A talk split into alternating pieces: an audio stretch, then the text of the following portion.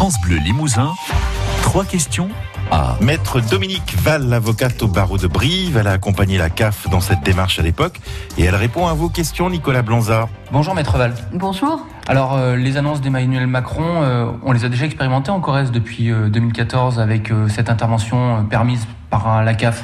Oui, on avait été département pilote en 2014, effectivement, pour permettre que la caisse d'allocation familiale aide au recouvrement des pensions alimentaires qui n'étaient pas payées et euh, pour qu'il y ait aussi une allocation de soutien familial quand la pension alimentaire était trop peu importante, quand la pension alimentaire qui avait été fixée était inférieure au montant euh, de l'allocation de soutien familial, on pouvait avoir un complément.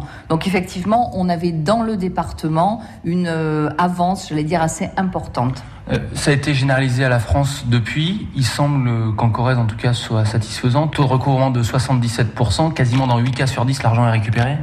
Oui, la caisse d'allocation familiale, c'est clair, a un rôle très important, c'est-à-dire qu'elle se substitue à hum, souvent la maman euh, qui, n'a pas sa pension alimentaire impayée. Quand on est obligé de faire les recherches du père qui est parti dans la nature, ça prend des mois. On a des problèmes pour identifier l'employeur, pour arriver à récupérer cette pension alimentaire. Avec le système qui existe déjà, c'est la caisse d'allocation familiale qui fait l'avance et qui récupère contre le débiteur. Donc ça facilite beaucoup la vie des euh, créanciers de, de pensions alimentaires. Pourtant, il s'avère qu'il y a, selon euh, la secrétaire d'État auprès de la ministre chargée euh, des solidarités, seulement 10% des familles ont droit de demander euh, cette aide qui le font. Alors ça, c'est peut-être plus un problème d'accès aux droits, euh, avec des gens qui sont peut-être très isolés, qui sont peut-être euh, pas suffisamment épaulés dans la phase de conseil, parce que, en tout cas localement, ce qu'on peut constater, c'est que quand on fait la demande euh, d'intervention de la caisse d'allocation familiale pour le recouvrement, on a une réponse. Mais peut-être qu'effectivement, il y a des familles qui sont extrêmement isolées, extrêmement paupérisées, dans une situation sociale très difficile et qui ne sont pas euh, incitées à faire cette démarche. Alors c'est peut-être sur ce point que l'annonce gouvernementale euh, va permettre euh, un accès plus facile. Oui, parce qu'effectivement, il y a des mamans seules majoritairement qui expliquent que certains conjoints, ex-conjoints organisent leur insolvabilité, que les démarches sont plutôt longues parfois.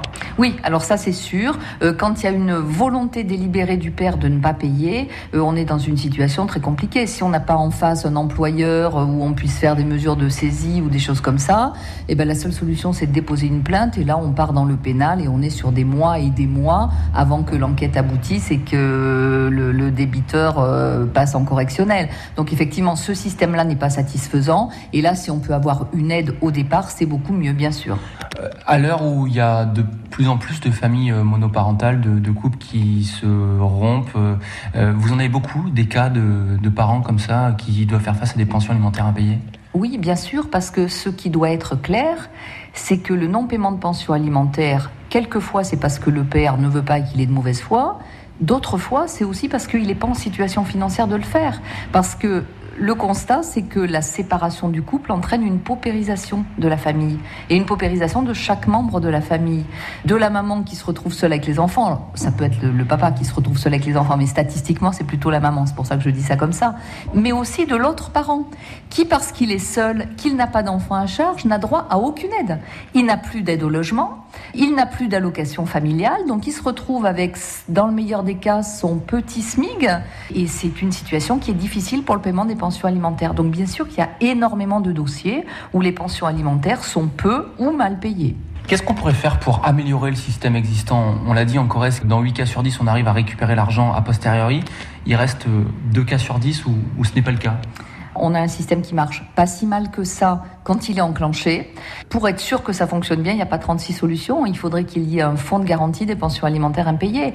Si effectivement on avait un organisme étatique qui se substitue directement, c'est-à-dire qui garantisse le paiement de la pension alimentaire et qui paye la pension alimentaire à la place du débiteur, quitte à faire ensuite contre lui les procédures de recouvrement pour payer euh, ce qui a été avancé à sa place, là on serait sur une garantie totale et complète. Je ne crois pas que ça soit pour l'instant la position du gouvernement.